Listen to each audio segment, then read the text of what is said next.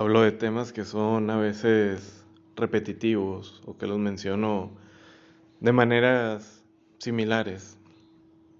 Sobre todo el tema del amor y la muerte, porque al final de cuentas son dos temas que están en el día a día de todas las personas y que los compartimos indirecto, directamente con nuestro entorno y con nuestra sociedad, familia, desconocidos o conocidos.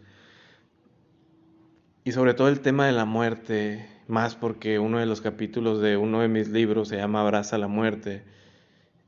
Y es un tema que más que verle un lado negativo, malo, que la muerte sea algo malo, te das cuenta que la muerte es amorosa, que la muerte te enseña a reflexionar al día de hoy tu vida, al día de hoy la vida de las personas que te rodean, de las personas que quieres, de las personas que ya no están, que tuvieron ese descaro de irse. Y con descaro no lo digo de mala manera, lo digo de una manera amorosa. Porque al final de cuentas, cuando perdemos a alguien, nunca lo vamos a dejar de querer. No porque ya no esté esa persona, dejas de quererla. Solo se transforma el amor a otra manera. Yo hablo de este tema porque el primer ejemplo y el más claro que tuve de esta reflexión hacia la muerte fue cuando fallece mi papá. Y en ese cuarto, o en ese funeral, es el cuarto más amoroso que yo he visto. La gente va a un funeral desplegada en amor, en sentimiento, en nostalgia y no lleva sus problemas, sus críticas, sus chingaderas. No lleva todo esto. Lleva simplemente amor. Amor por alguien que ya no van a volver a ver. Y esa es la otra reflexión que nos da la muerte. Que a veces tiene que irse a alguien, partir, para que nos caiga el 20 de decir, oye, esa persona la quería tanto, lo valía tanto para mí, era todo para mí. Ese es el lado humano, triste, pues de perder a alguien. Pero es una reflexión hacia cómo vivir una muerte, cómo vivir tu vida pensando en la muerte también. Porque al final de cuentas es inevitable. y te hace entender que lo único que importa en esta vida es el amor y cómo lo compartes y cómo lo, lo expandes, no solo con los que conoces, sino con aquellos que ni siquiera conoces.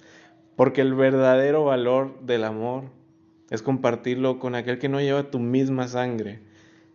¿Qué pasa si algún día vas en un avión, el avión se cae, la persona que va al lado de ti es un desconocido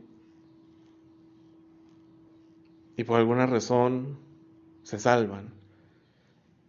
Te das cuenta que la persona al lado es igual que ti, que tú, perdón. Que es un hermano, que es un familiar, que es tu papá, que es tu mamá.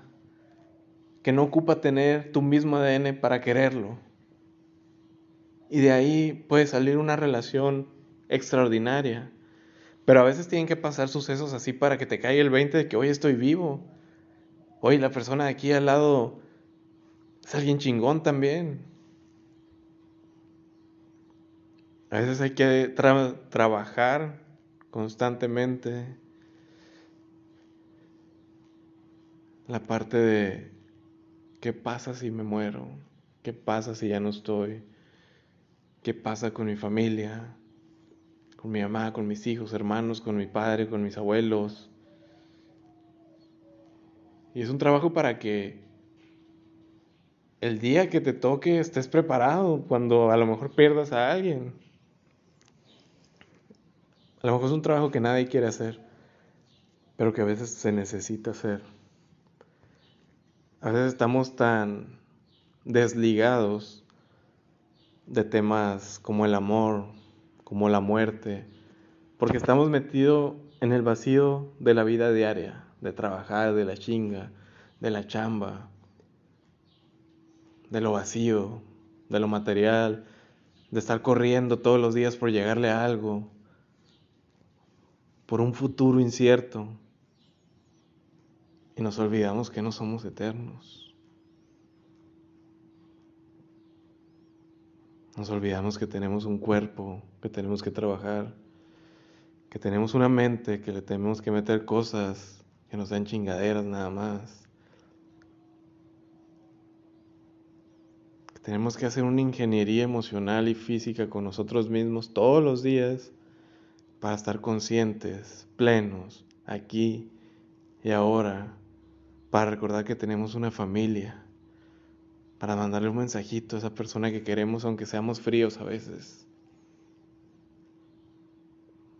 Para recordar lo que realmente tiene valor. Y lo único que tiene valor aquí es nosotros y todos.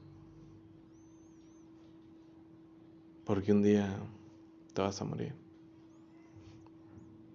Y lo único que importa es el amor.